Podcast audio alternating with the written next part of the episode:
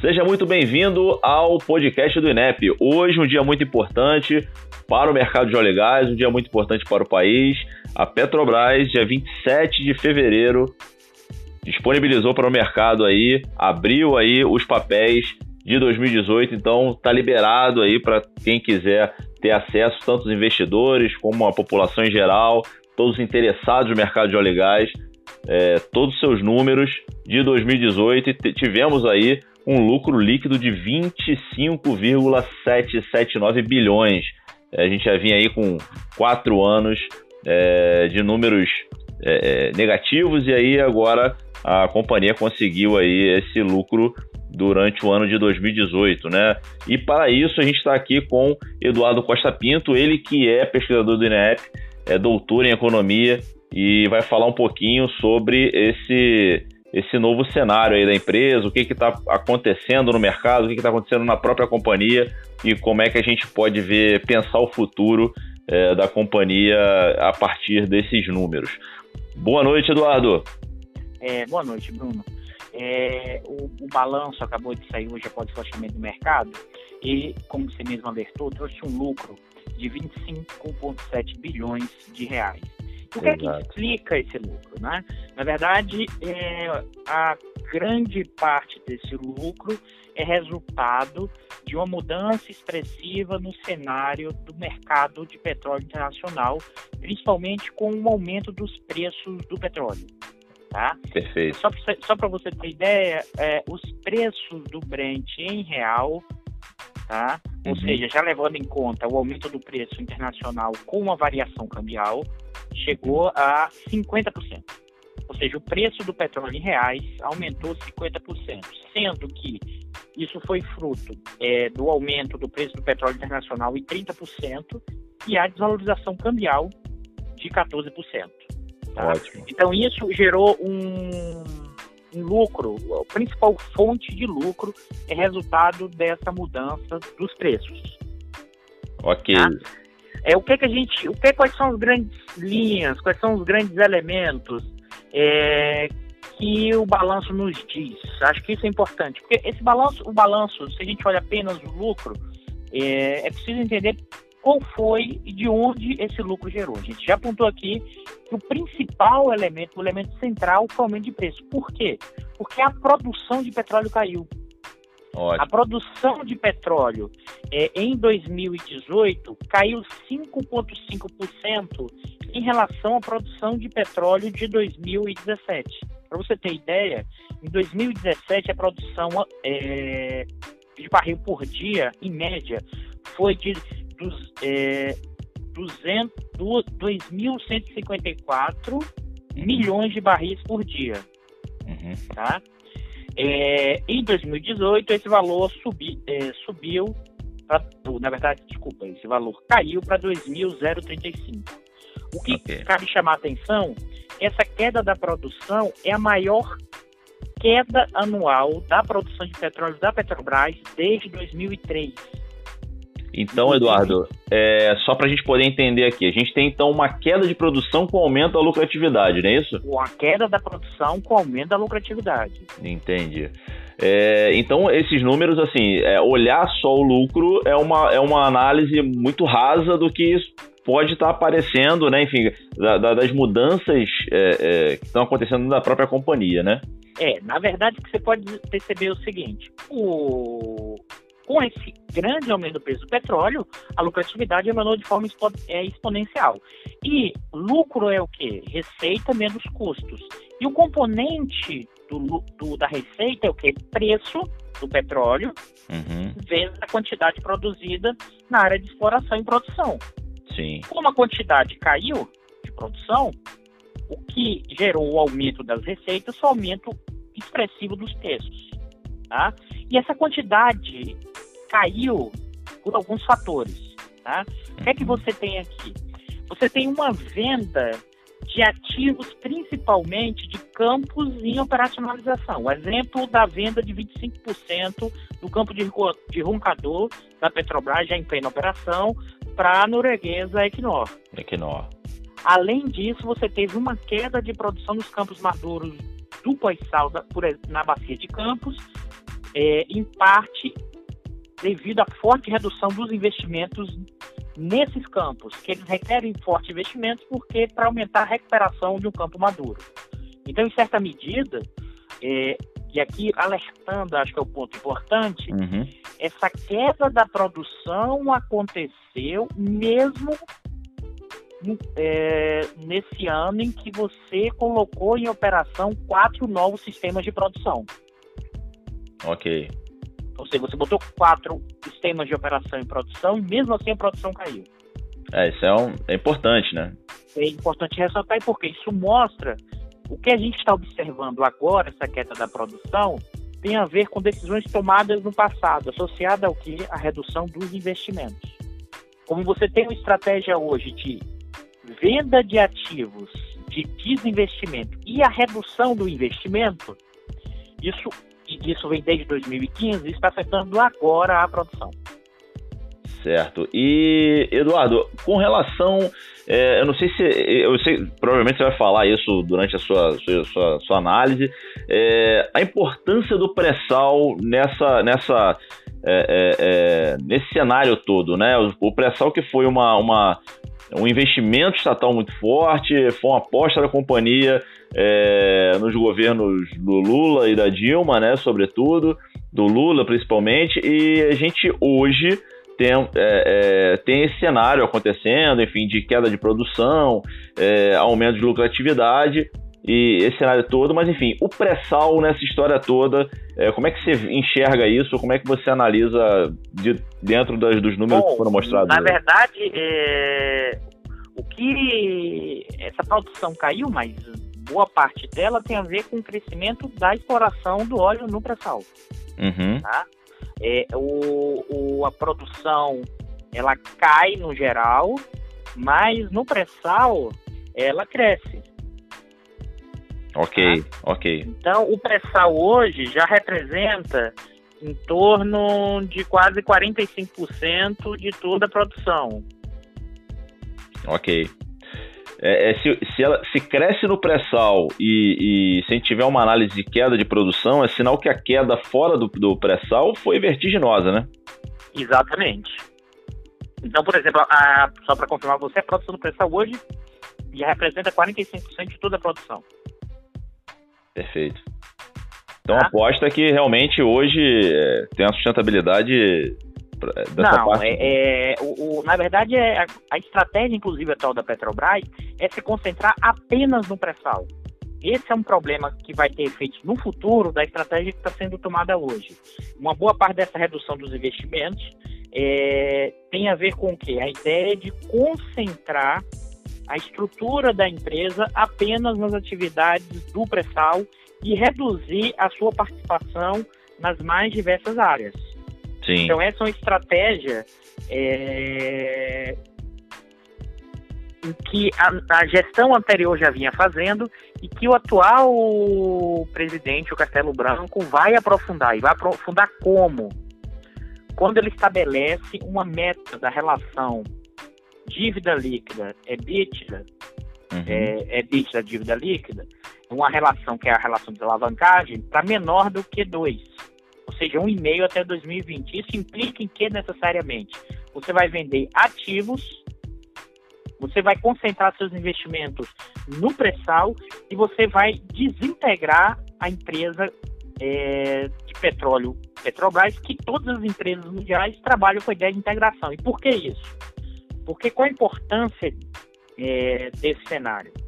É que o que acontece? Agora você tem um momento de alta dos preços internacionais. Nesse momento de alta, tá? Uhum. O preço, é, com o aumento do preço do petróleo, a área de exploração e produção, ou seja, o EP, uhum. aumenta fortemente sua lucratividade. Tá? Okay. Porque, porque é, você aumenta a lucratividade na área de exploração e produção. Por outro lado, você reduz tá? ah, os ganhos no, no refino. Por quê? Porque o petróleo é um insumo que entra no refino, ou seja, é um custo. Sim. Então, você aumenta proporcionalmente mais os custos do que a receita do refino. Por outro lado, quando o preço do petróleo cai, você compensa isso como no refino. Então, a ideia da integração produtiva em diversas áreas é para você o que reduzir vulnerabilidades de médio e de longo prazo associada a variações do preço do petróleo, que é uma commodity especial, porque na verdade ela é mais só do que uma commodity, porque ela tem um papel estratégico e geopolítico. É uma mercadoria que tem uma dimensão de poder e de riqueza central, porque é a máquina que move a indústria, é a, é a, é a questão do petróleo, é, é, é, o, é a mercadoria, é o produto que é a marca da Revolução Industrial. Logo, ele oscila muito a depender de elementos não só de oferta e demanda, mas também geopolítico.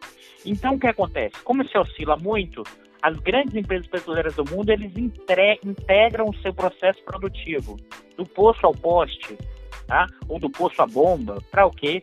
Para reduzir riscos quando o preço do petróleo cai.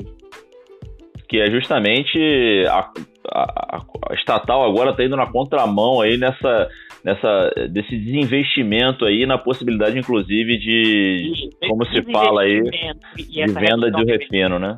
Isso, Bruno. Esse desinvestimento e essa redução do investimento, ela, ele vai gerar naturalmente um processo de desintegração da empresa.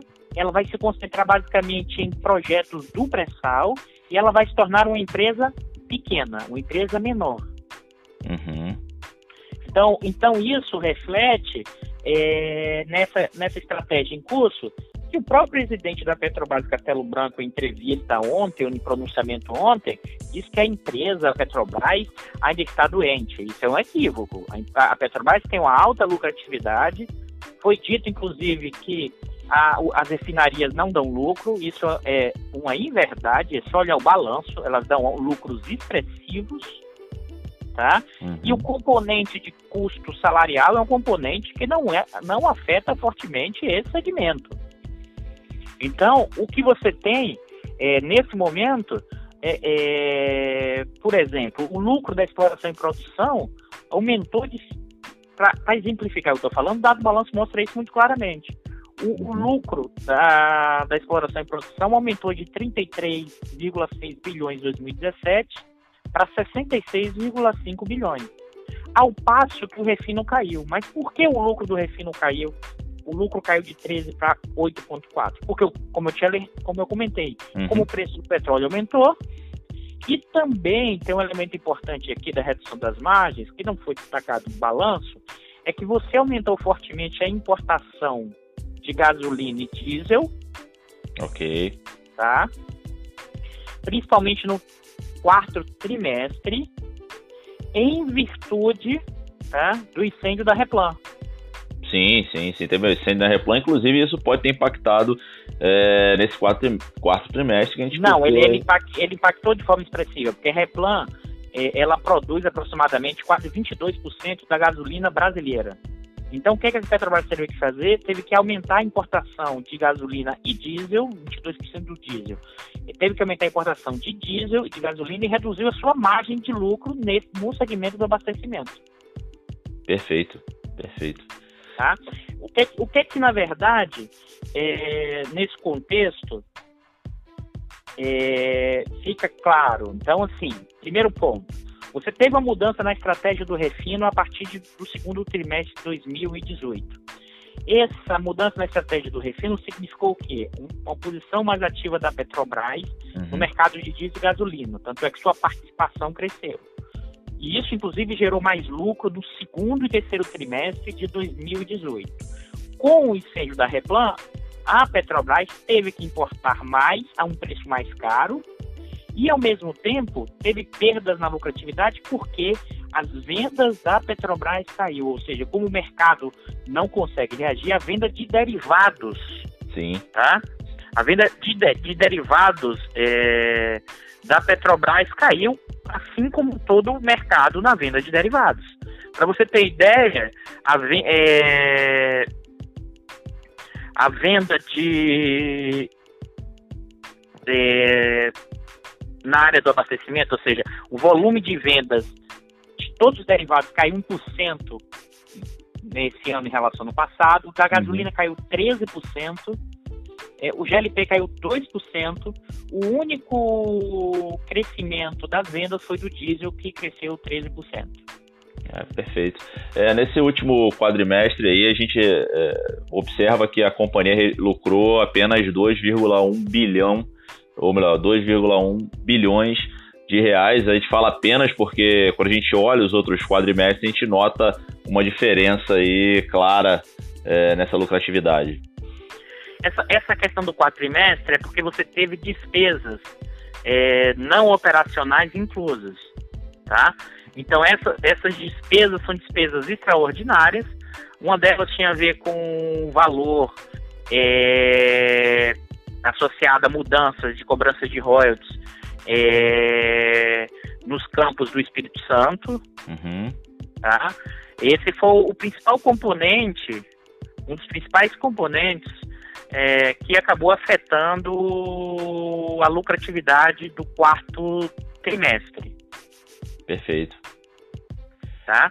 Eu acho que no plano geral, é, esses são os principais elementos é, que, que nos dá um cenário, ou seja, esses dados, esses, esse resultado do balanço de 2018 mostra que, em parte, o problema da rentabilidade da empresa desde 2015 esteve fortemente associado à queda do preço do petróleo. Tá? A, a, a questão toda que se coloca é, com esse aumento do preço do petróleo, com essa geração de caixa livre muito maior, qual é o sentido de reduzir o investimento? Qual é o sentido de desalavancar? Por que a empresa agora, quando ela tem essa folga de caixa nesse momento, porque ela não amplia os investimentos hoje no pré-sal e outros segmentos para aumentar sua produção e a geração de caixa futuro e a geração de caixa no médio e no longo prazo. O problema é que as decisões que estão sendo tomadas hoje tendem a gerar é, questões na produção é, no futuro, porque aumenta a vulnerabilidade, porque a gente está cada vez mais dependente tá, é, da, das oscilações do preço internacional, ainda mais se é, a empresa vender é, boa parte do seu refino, como está propor, como propõe o atual presidente. Com essa, com essa possível saída do refino, ou seja, ampliação dos, do desinvestimento, que na verdade é um eufemismo para dizer que é venda de ativos, que é privatização. Uhum. É um eufemismo para não dizer a palavra privatização. Você vai sair das áreas dos refino e das outras áreas e você vai ficar uma empresa é, pequena, vinculada principalmente à exploração e produção no pré-sal e completamente dependente do, da variação do preço internacional. E se por acaso vier um, uma baixa muito grande, se a empresa perder essa capacidade do refino, ela perde, ela dilui as possibilidades de reduzir riscos. Acho que esses são os elementos centrais e que esse balanço expressa a estratégia em parte em curso desde 2018, mas a estratégia da empresa ela apresentou, na verdade, resultados positivos, muito mais fruto de uma forte elevação dos preços internacionais do petróleo do que dos, de efeitos específicos na questão operacional, na questão dos investimentos. Essa redução do investimento que está sendo feita nos últimos anos já começou a mostrar o sinal com a redução da produção. Isso pode ser um perigo nos próximos é, 5, 10 anos, porque uma decisão hoje no setor de petróleo, ela só tem um efeito entre 5 e 6 anos no futuro. Os projetos são muito, é, muito é, demandam tempo de maturação, demandam Isso, tempo de... Isso, uma refinaria para construir entre 10 e 11 anos e para colocar em operação um, uma unidade de produção formada por vários postos entre 6 e 7 anos. Perfeito. Bom, queria te agradecer, Eduardo, pela análise, é sempre muito precisa, inclusive destacar aqui que o INEP ele vem fazendo análises de várias áreas, não só da Petrobras, mas é, é, enfim, do setor energético brasileiro, né, e da geopolítica também.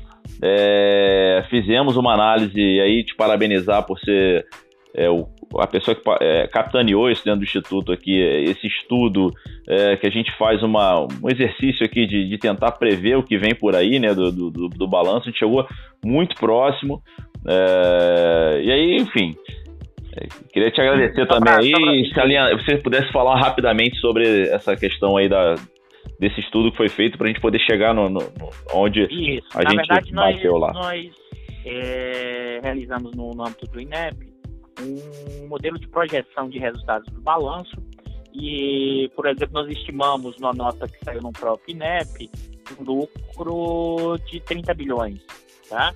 É, nós erramos é, para cima é, em certa medida, porque existe muita dificuldade para você acertar o valor, porque você tem despesas extraordinárias que não estão necessariamente no balanço.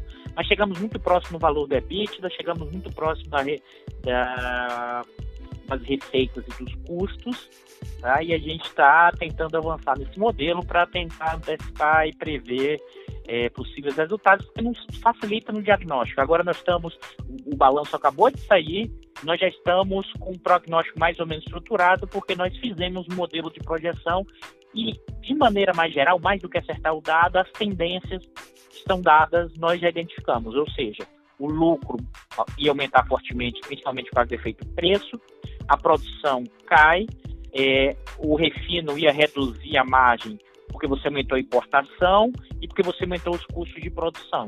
E, e, e, o resultado dessa estratégia mais geral da Petrobras vai gerar como efeito no médio e longo prazo uma redução da empresa e a redução do investimento no, desde 2015 já mostra o resultado hoje e pode mostrar resultados problemáticos na frente caso o preço do petróleo caia. Perfeito. Então, te agradecer mais uma vez, Eduardo Costa Pinto, nosso pesquisador aqui do INEP, doutor em economia. Agradecer vocês aí pela, pela audiência desse podcast, dizer para vocês que visitem nosso website na internet. O nosso institucional é www.inep.org.br. Também existe o blog, o blog do INEP. A gente tem notas rápidas, sempre com muita. É, é, a gente pesquisa na internet aqui as, as, informações mais relevantes e também colocamos nossas análises lá para que você esteja sempre muito bem informado e muito bem informada sobre o que está acontecendo no mercado da energia no Brasil e no mundo. Eduardo, muito obrigado pela participação. E... Obrigado e agradeço a todos os ouvintes desse podcast. Espero é, passar novas informações para vocês em breve. Ok. Agradecer vocês também e até o próximo podcast. Um abraço.